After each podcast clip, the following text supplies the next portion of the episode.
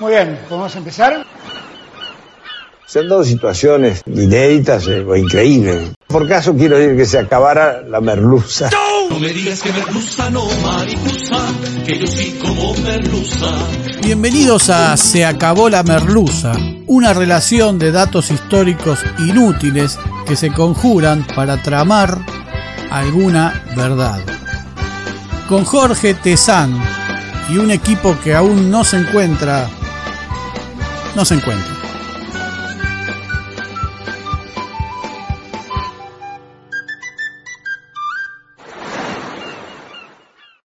Hoy presentamos El Uruguay, esa creación británica.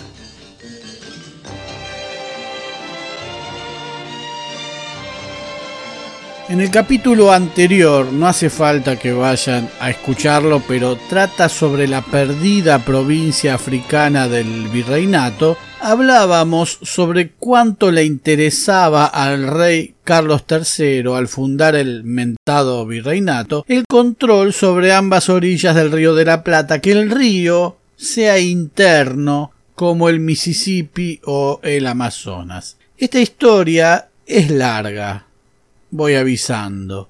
Pero jamás, jamás ha sido contada, al menos así. La banda oriental, que se llama así por situarse al oriente del río Uruguay, debía ser parte del territorio para asegurarse la navegabilidad de los ríos y un freno ante el permanente avance, intromisiones minúsculas de Portugal, aunque constantes intromisiones, sobre la tantas veces marcada frontera americana con España. Pero bueno, pasaron cosas. Una de ellas fue el avance napoleónico sobre la península ibérica de noviembre de 1807. España casi dejó de existir jurídicamente, apenas gobernada por juntas que debían tratar de controlar no sólo el territorio inicial de la madre patria, sino también los territorios de ultramar. Así que se desencadenan las revoluciones independentistas en América. Por su parte, Portugal tuvo una mejor idea o se la sugirieron para la que tuvo mayor tiempo y capacidad de reacción. Mudar todo el reino a su territorio americano, o sea, Brasil. El príncipe regente, su madre padecía una enfermedad mental, don Joao embarcó todo, unas quince mil personas, la corte completa, más de cuarenta barcos, documentos, papeles, el perro, las amantes, los archivos del reino, todo. El 7 de marzo de 1808 llegó toda la corte y permanecieron allí trece años hasta abril de 1821. Pero había un tercer país que trataba de sacar provecho de la situación, aunque no en forma visible.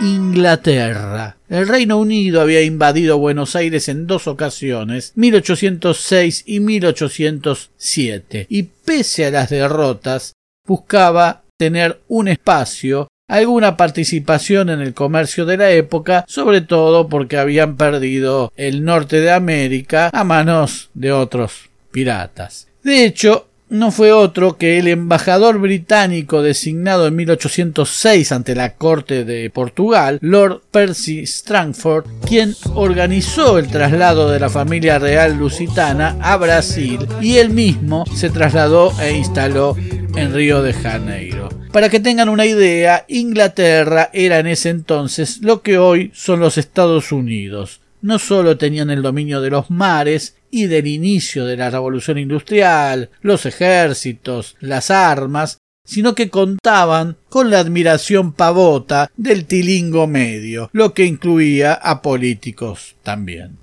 Para nosotros, que éramos una colonia española, la situación se complicaba. Primero porque no podíamos contar con el respaldo de la metrópolis invadida, pero lo peor era que la colonia vecina dejaba de ser tal para constituirse en un imperio europeo, con el agravante de que la España de Carlos IV había negociado con Napoleón la invasión a la península a cambio de repartirse Portugal, el país agredido estaba allí ahora, al lado, intacto, y con las bondades de una extensión territorial mayor y tal vez con deseos de vengarse. Y vamos a sumar otro factor, una debilidad que se desprende de una supuesta fortaleza. Tras echar dos veces a los ingleses de Buenos Aires, Santiago de Liniers era una indiscutible estrella. Un francés que no había salido segundo y que generaba aplausos a donde iba. Así que en 1808 Liniers fue nombrado por la audiencia real virrey del Río de la Plata en toda su extensión. Bueno, no en toda su extensión aceptaron la designación de Liniers. El vasco Francisco Javier de Elío, gobernador y comandante general de Montevideo y eterno aspirante a virrey, no aceptó la designación de Liniers por sospecharlo un espía francés, promiscuo, etc., y organizó una junta de gobierno en Montevideo independiente de la autoridad virreinal. Algo parecido a lo que hicimos nosotros en 1810, pero sin ninguna sanción ni veto de parte de España a De Elío, que enviaba cartas a Madrid criticando la vida social y la moral de Liniers, su relación con la perichona y los escándalos de su gobierno, tal cual hemos descrito en varias merluzas en las que hablamos de este tema. Finalmente, cuando Liniers cesa en su función, Delío espera ser designado como virrey en su lugar, pero España envía a Cisneros. Delío debe elegir entre el malestar que le provoca no haber sido elegido virrey y mostrar su alegría por la destitución de Liniers. Y elige esta última. Se apresura a recibir a Cisneros con toda pompa en Montevideo al tiempo que disuelve la junta de gobierno que él mismo había creado. A la suma de factores que se fueron dando agregaremos otro que tal vez nadie tuvo en cuenta y es el Tratado anglo-portugués de 1373 que selló la amistad y alianza perpetuas entre ambas naciones marítimas, de tal modo que continúa aún vigente y es el tratado entre naciones activo más antiguo del mundo. A tal punto es sólido que en algunos periodos en que alguno de los países defendió intereses enfrentados a los del otro, se programó una suspensión del pacto que luego fue reanudado en fechas puntuales ya determinadas. Es decir, cuando nos volvemos una colonia sin apoyo de un Estado central que limita con un imperio europeo, debemos sumarle a eso que el imperio europeo es aliado de sangre con el enemigo que nos invadió en reiteradas circunstancias. Así que se sucede la Revolución de Mayo y de Elío, gobernador de Montevideo, rechaza la adopción de una junta de gobierno patrio, pese a que él mismo había prohijado una junta poco tiempo antes porque no le gustaba Liniers. Marcha entonces hacia España y regresa en enero de 1811 con el título de virrey expedido por el Consejo de Regencia. Su virreino sólo abarcaba la banda oriental en el mejor de los casos y la Guinea Ecuatorial, que jamás se enteró de todo esto. Buenos Aires no lo reconoce como virrey, pero tampoco los criollos de la banda oriental. El 28 de febrero de 1811 deciden en la banda oriental desconocerlo, adherir a la Junta de Buenos Aires y lanzar las primeras acciones en contra de las autoridades de Montevideo en lo que se conoce como el grito de Ascencio o la admirable alarma. y hay una sucesión de levantamientos en toda la banda oriental ante un delío que no cesaba de provocar. El 18 de mayo de ese año, el glorioso José Gervasio Artigas derrotó a las fuerzas realistas del asturiano José Posadas en la batalla de las Piedras y el sol del 25 de mayo de 1811 asomó en ambas orillas del Plata. Tan importante es esta victoria que nuestro himno nacional argentino, la versión larga, acortada luego para no ofender a los españoles, según Roca, la recuerda en una de sus estrofas. San José, San Lorenzo, Suipacha, ambas piedras, Salta y Tucumán, la colonia y las mismas murallas del tirano en la banda oriental. Las piedras, dice, porque la otra batalla de las piedras fue en el marco del éxodo jujeño en 1812 y fue ganada por Manuel Belgrano, como también contamos en alguna de las merluzas. La batalla es tan decisiva que el virreinato de Delío queda reducido a la ciudad de Colonia del Sacramento y Montevideo, que luego, para colmo, resulta sitiada entre mayo y octubre de 1811 por las tropas de Rondó, los gauchos orientales y las milicias guaraníes traídas desde Misiones por Belgrano. Negociemos, don Inodoro, diría de Elío, si todo funcionara con cierta lógica. Pero no.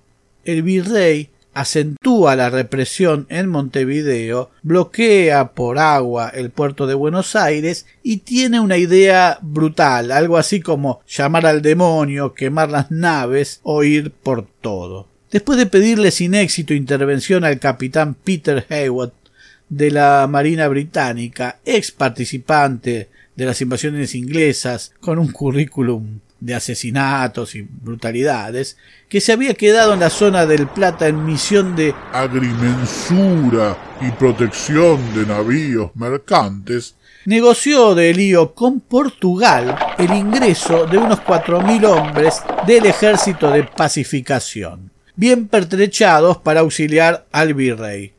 Es una locura, es introducir personajes que no estaban, bombas de tiempo imposibles de desactivar. En abril de ese 1811, el cónsul británico en el Portugal brasileño, Lord Strangford, había iniciado un proceso de mediación que pretendía volver todo atrás y suspender las disputas entre los revolucionarios de Mayo de Buenos Aires y los realistas de Montevideo, argumentando que también debía guardarse el derecho a los territorios del ex virreinato a manos de Carlota Joaquina, esposa del monarca portugués y hermana de Fernando VII, encontró allí el resquicio para meterse. En vez de insistir y derrotar a Delío, el primer triunvirato elige negociar el desastre de Huaki, que nos hizo perder casi todo el Alto Perú, la casi derrota de Belgrano en el Paraguay y la inestabilidad política que todo eso generaba,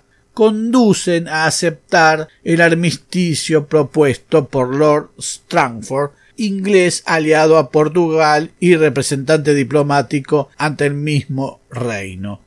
Como era de preverse, el armisticio supone devolverle el control de la banda oriental al virrey de Elío junto a las villas entrerrianas de Concepción del Uruguay, Gualeguay y Gualeguaychú y la retirada de las tropas portuguesas y patriotas, además de reconocer la soberanía de Fernando VII sobre ambas orillas cualquier cosa con tal de que levanten el bloqueo al puerto de Buenos Aires, gracias al cual los pitucos, muchos de los cuales formaban parte del nuevo gobierno, se hacían de las manufacturas inglesas que vendrían a ser las orejitas de Mickey de hoy, los iPhone de hoy.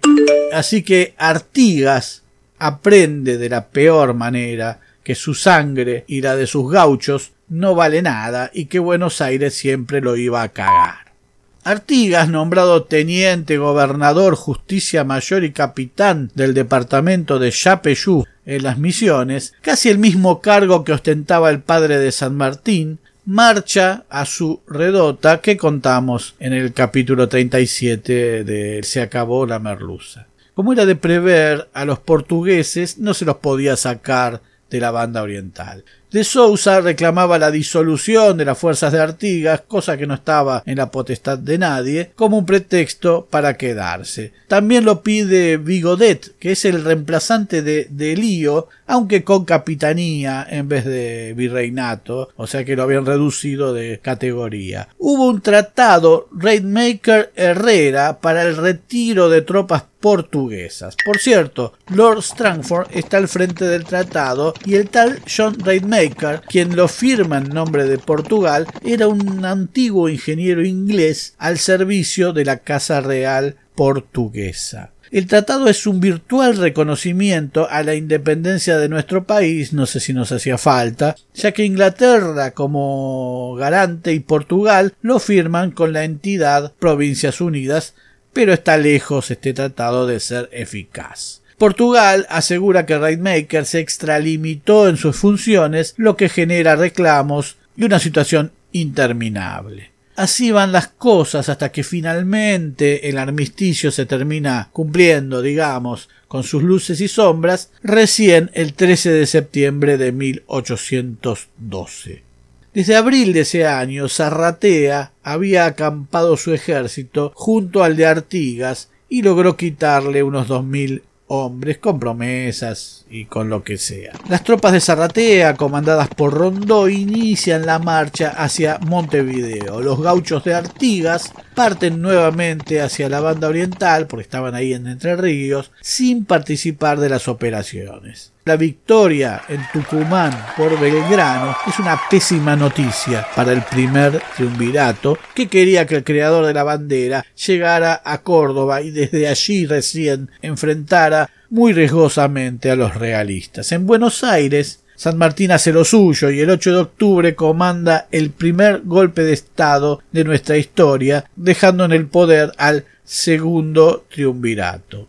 El 20 de octubre de 1812, enterado de los sucesos en Buenos Aires, el ejército patrio vuelve a sitiar Montevideo. Se suceden episodios de refuerzos de tropas en ambos bandos y el 31 de diciembre, sin saber que el ejército patriota había recibido refuerzos el día anterior, los realistas intentan un ataque, pero son duramente derrotados en la batalla del Cerrito. Pese a los problemas que tenía España en todas sus colonias, casi el 40% de las tropas de refuerzo fueron destinadas por vía acuática a Montevideo, donde se hacinaban soldados sin mayores posibilidades de encontrar provisiones.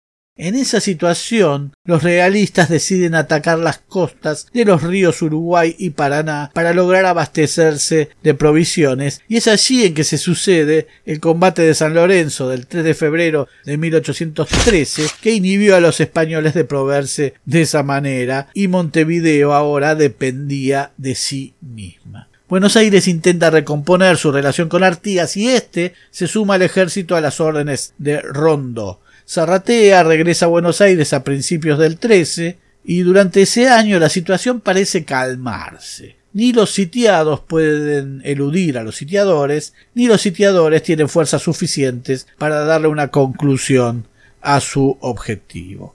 Pero se viene la asamblea del año 13 y dos posturas que surgen en la convocatoria de la misma o en las expectativas sobre la misma. Por un lado, la reconocida urgencia de San Martín por la institucionalidad del país, su independencia y una constitución. Por el otro, el conservadurismo, digamos, de Carlos María de Alvear, el que un par de años después le enviara a Lord Strangford la carta que decía estas provincias desean pertenecer a Gran Bretaña, recibir sus leyes, obedecer su gobierno y vivir bajo su influjo poderoso. Ellas se abandonan sin condición alguna a la generosidad y buena fe del pueblo inglés y yo estoy resuelto a sostener tan justa solicitud para librarlas de los males que las afligen.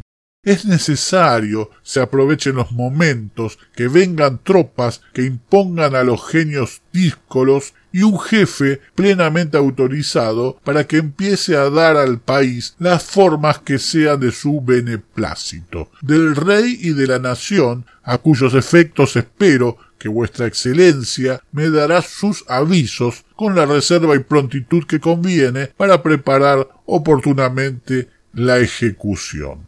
Más claro imposible sobre dónde estaba parado Carlos María de Alvear. ¿Qué podía salir mal? La Asamblea rechaza la inclusión de los diputados de Artigas, que justamente venían con la instrucción de formar un país federal, más o menos como decía San Martín, y nombrar a la banda oriental como provincia oriental, aparte de reclamar algunas disculpas de parte de Zarratea. La cosa es más grave aún, y de nuevo todo está mal con Artigas. Así que a fines de enero de 1814 las tropas orientales se vuelven a ir del sitio hacia la costa del río Uruguay. El último día de ese enero, la Asamblea nombró director supremo de las Provincias Unidas del Río de la Plata a Gervasio Antonio de Posadas, tío de Alvear. Una de sus primeras medidas del 11 de febrero fue declarar a Artigas traidor a la patria. No sabemos a cuál patria, si la argentina, la española, la portuguesa o la británica, pero lo declaran traidor, que era lo importante. Pero che, se la pasan traicionando de la patria de ellos. Y ofrecen seis mil pesos al que lo encontrara vivo o muerto. Le mandan un ejército al mando del prusiano Edward Ladislaus Kaunitz von Homberg que debía apoderarse de todos modos y a cualquier costa de la persona de don José de Artigas y tras derrotarlo debían sumar sus fuerzas al sitio a Montevideo. El coronel artiguista Fernando de Ortogués derrota a las fuerzas directoriales en el Espinillo.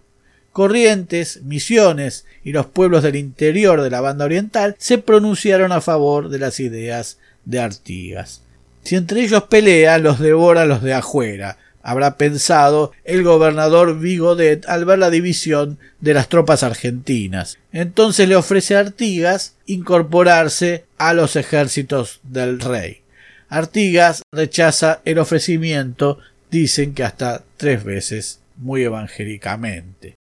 Inevitablemente se produce el regreso de Fernando VII al trono en Europa, pero esta vez lo hace en su modo absolutista. El nuevo viejo rey no acepta negociar con sus ex territorios y solo estaría de acuerdo con volver a la situación previa al 25 de mayo de 1810. El directorio se apresura a ocupar Montevideo antes de que ésta sea usada como puerto de recepción de fuerzas españolas que luego avanzarían sobre Buenos Aires. El gobierno de las Provincias Unidas decidió armar una pequeña flota para defender la navegabilidad de los ríos interiores y el estuario del Plata. Todas las embarcaciones estaban al mando de marinos extranjeros, muchos de estos habían llegado a estas tierras de mano de Lord Cochrane, aquel tipo que llevó a San Martín a Lima y toda esta historia, que ya hemos visto en alguna otra ocasión. Incluso el comandante de la flota era extranjero,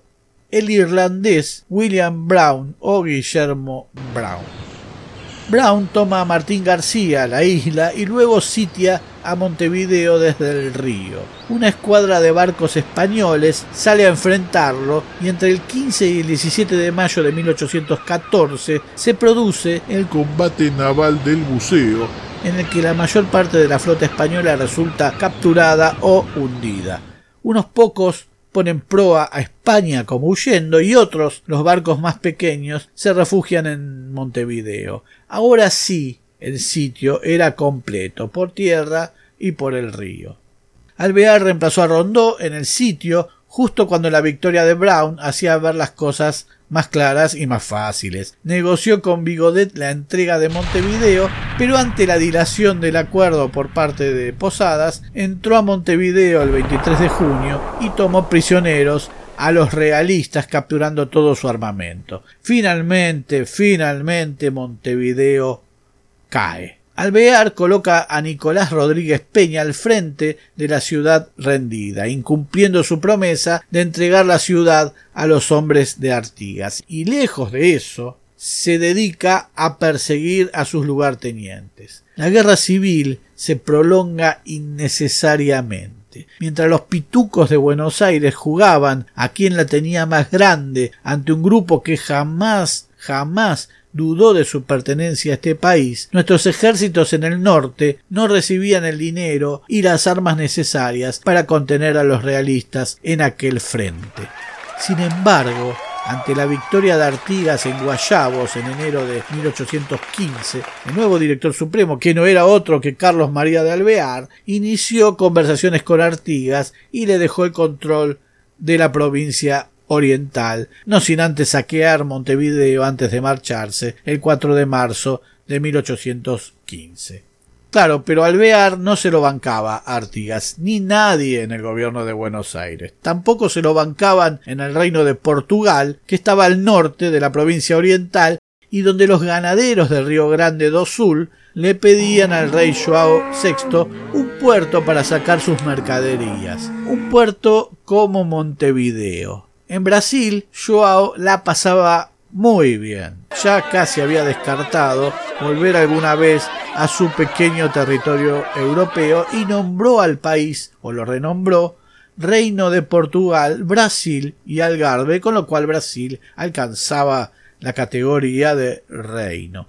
Los planes brasileros de Joao alertaron a Lord Strangford y el rey Joao pidió al Reino Unido que se lo saquen de encima porque lo molestaba. Y extrañamente lo logró. Joao se sentía o más grande do mundo porque muerta su madre ya no era más regente y parecía que nada se le iba a oponer. Alvear, los orientales antiartiguistas y hasta Vigodet, que ahora estaba en Brasil, le pasaban información para que lanzara la invasión a la provincia oriental. Incluso Nicolás Herrera, el del pacto Rainmaker Herrera, un oscuro secretario interino del gobierno del primer triunvirato que resultó ser oriental y enfrentado a Artigas y que firmó el tratado en una evidente delegación de firmas, apareció en Brasil y se vinculó a Joao para suministrarle información sobre Artigas y sus ejércitos.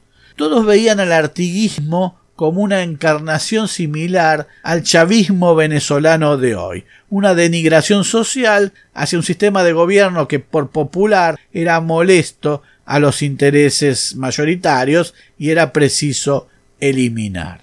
Pero Portugal temía a la reacción de las Provincias Unidas, o sea nosotros, ante una invasión a su territorio y la posibilidad de una guerra de difícil resolución. Y ahí aparece el buchón necesario, un gran traidor a la patria llamado Manuel José García, en ese entonces enviado de las Provincias Unidas ante Inglaterra y la corte real portuguesa afincada en Brasil. Es decir, ambos países, Portugal e Inglaterra, atendían por el mismo mostrador le dice al rey portugués que la provincia oriental presentaba una situación de contagio que podía extenderse al resto de las provincias unidas y solo el rey podía eliminar hasta de la memoria y que los vecinos lo iban a agradecer y que la invasión debía suavizar su efecto y mantener la buena relación con Buenos Aires. El director supremo Pueyrredón no era que este muchacho era de la logia Lautaro, colaboró con Portugal no solo porque nunca le declaró la guerra pese a invadir territorio propio nuestro, sino porque se dedicó a hostigar las provincias de los pueblos libres, Corrientes, Entre Ríos, Santa Fe, que de esta manera no pudieron colaborar con Artigas de la manera en que hubieran podido. Las fuerzas portuguesas estuvieron al mando de Carlos Federico Lecor y organizadas por nuestro conocido William Carr Beresford.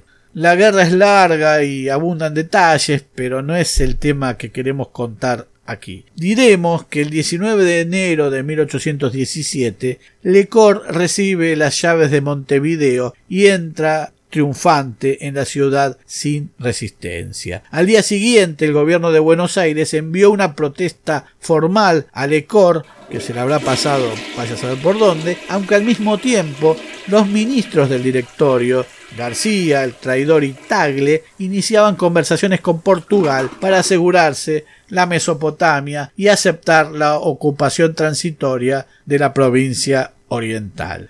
Finalmente, el 14 de enero de 1820, Artigas es vencido definitivamente en Tacuarembó. Portugal nombra a la provincia oriental provincia cisplatina. El prefijo cis en latín quiere decir de este lado, cisplatina quiere decir de este lado del Plata.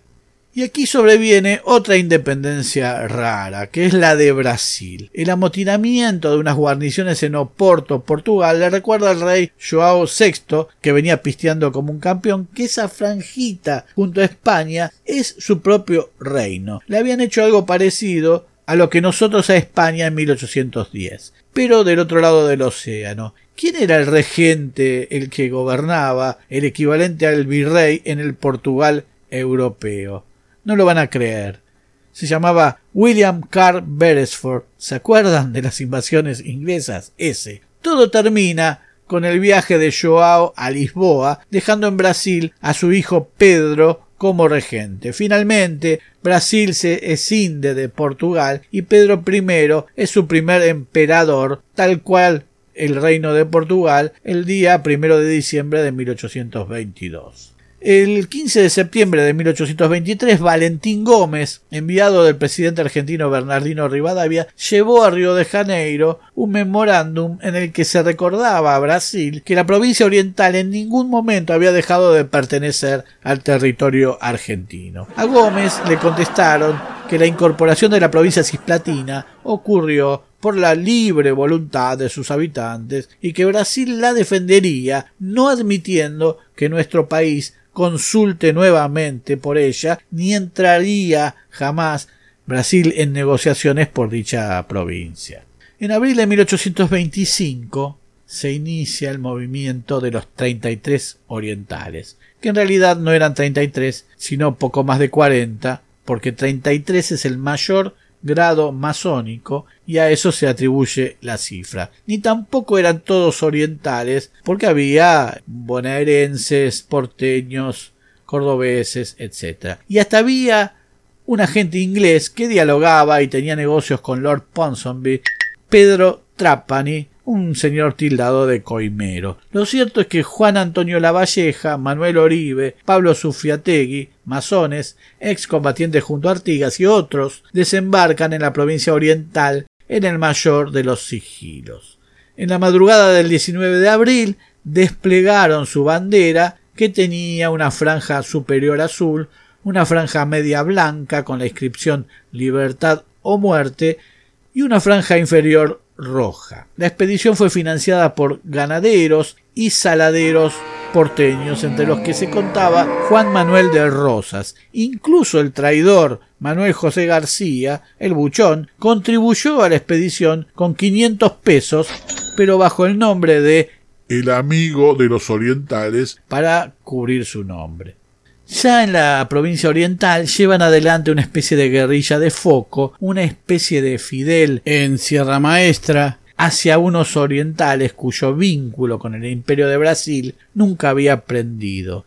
La Valleja lanzó la siguiente convocatoria al pueblo. La provincia oriental, desde su origen, ha pertenecido al territorio que compone el virreinato de Buenos Aires y por consiguiente fue y debe ser una de las de la Unión Argentina representada en el Congreso Constituyente. El pueblo decidiría formar un gobierno provisional presidido por Manuel Calleros, que comenzó a actuar el 14 de junio de 1825 y convocó a una sala de representantes de los cabildos de todos los pueblos de la provincia que, presidido por Juan Francisco La Robla, declaró el 25 de agosto por unanimidad la independencia de la provincia oriental con respecto a Brasil y su unión a las provincias unidas. Lo hace a través de cuatro leyes. En la primera afirma la independencia del Brasil. En la segunda su unidad con las demás provincias argentinas. En la tercera decide que la bandera de la Valleja, la azul, blanca y roja, sería la de la provincia hasta que sus diputados se incorporen a la soberanía nacional argentina, tras lo cual usarían la bandera argentina. Y en la cuarta ley declaran la libertad de vientres. El 25 de octubre de 1825, el Congreso de las Provincias Unidas nosotros, acepta y reconoce como propia a la provincia oriental. La consecuencia fue la declaración de guerra de parte de Brasil, y tres años de sangre en los que las Provincias Unidas derrotaron a Brasil en muchas batallas, más por tierra que por mar, por qué negarlo, siendo la batalla de Ituzaingó la más importante, salvo que no pudo capitalizarse, gracias a que su comandante en jefe, otra vez Carlos María de Alvear, eligió no perseguir a los vencidos, una más del cipayo. La permanencia del bloqueo brasilero al puerto de Buenos Aires impulsó nuevamente las conversaciones por la paz. El 27 de agosto de 1828 se produce la Convención Preliminar de Paz. Por un lado, los representantes de la Argentina, por el otro, los de Brasil, todos convocados por Lord Ponsonby, diplomático británico, ningún oriental. La Argentina iba a consumar la integración de la provincia oriental dignamente ganada en la guerra al territorio de la patria. Pero sorpresivamente el ministro plenipotenciario argentino, Manuel José García, excediéndose en su misión, no dictó las condiciones de rendición hacia el Brasil y permitió que Brasil imponga las suyas, como si hubiera vencido. Firmó un acuerdo de paz con los brasileros que reconocía la soberanía del imperio de Brasil sobre la provincia oriental, es decir, la entregó. ¡Idiota! ¡Levante su espada y pelee! Y comprometía al país a pagarle a Brasil una indemnización por la guerra de corsarios. Martín García sería un territorio neutral y se le pediría a Inglaterra la libre navegación del Plata y de todos los ríos que desaguan en él de Argentina y Brasil por quince años. El representante británico Lord Ponsonby había convencido a las autoridades de su país y generado un proyecto para que la provincia oriental deje de ser argentina. Pero tampoco podía quedar en manos de su agresor, Brasil, si se quería conservar la paz. Y el obediente emperador brasileño termina escribiendo en portugués. Su Majestad el emperador del Brasil declara la provincia de Montevideo, llamada hoy Cisplatina, falso, separada del territorio del Imperio del Brasil, para que pueda constituirse en Estado libre e independiente de toda y cualquier nación bajo la forma de gobierno que juzgare conveniente a sus intereses, necesidades y recursos. Esa debería ser la fecha real de la independencia oriental, el 27 de agosto de 1828. Al regreso de García, el 20 de junio, Rivadavia y Ponsonby preparaban la aprobación del acuerdo en el Congreso. ¿Cómo habrá sido la entrega que Rivadavia, Rivadavia dijo que era un acuerdo deshonroso? Indignadas, las provincias amenazaban marchar sobre Buenos Aires pidiendo la cabeza de Rivadavia, y Ponsonby llamó a una fragata británica, por cierto, para eventualmente evacuar al presidente. Hubo disturbios, insultos y Rivadavia terminó por renunciar. Su sucesor, Dorrego, rechazó el acuerdo y todo seguía como si nada, pero fue un berrinche. Volvió la presión británica, sus libras, sus repartos y su advertencia de que de lo contrario, volverían los tiempos de Beresford. Dorrego termina firmando el 29 de septiembre de 1828. Han firmado una paz ignominiosa, dijo Fructuoso Rivera, caudillo oriental. Vamos, vamos arriba a la celeste. Vamos.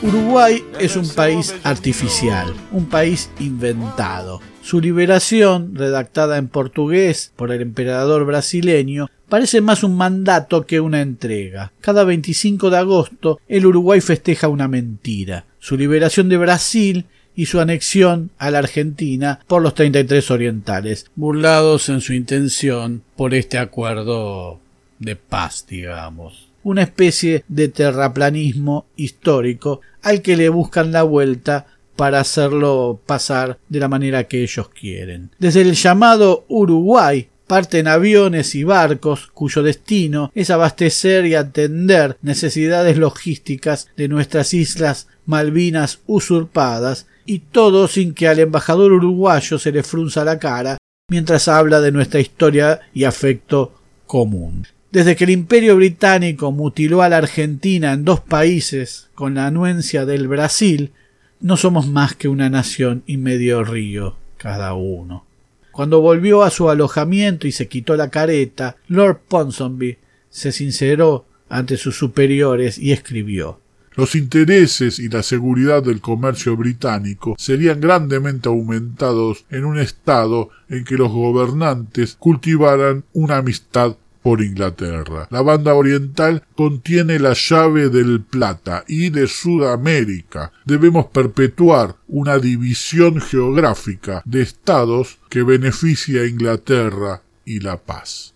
De hecho, si uno mira el mapa, verá plasmado el conflicto. Nosotros, que supimos ser España, Brasil, sucursal de Portugal, y Uruguay, hijo del interés británico en la región. Solo resta creer o querer creer que debajo de esa cosa, hoy llamada Uruguay, siguen latiendo los ideales de Artigas, como si otro universo resistiera debajo y amenazara con emerger como si hubiera una vida subterránea que vagamente prometa que el federalismo y la provincia oriental alguna vez nos parirán en una nación. Se merluza.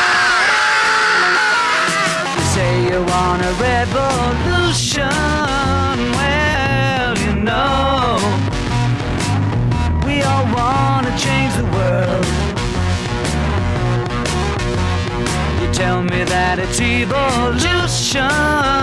Well, you know, we all want to change the world. But when you talk about destruction, you know that you can count me out?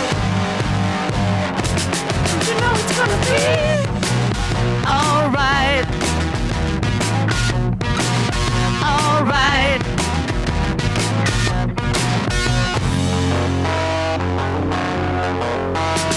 You say you got a real solution. Well, you know, we don't love to see the plan. Ask me for a contribution. Well, you know, we all do we can. But if you want money for people with minds that hate, all I can tell you is, brother, you have to wait. You know it's gonna be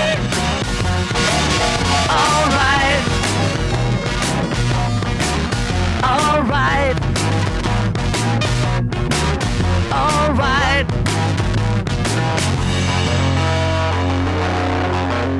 pronto nuevos capítulos de Se acabó la merluza. Se acabó la merluza es idea, redacción, recopilación y hace lo que puede Jorge Tezán.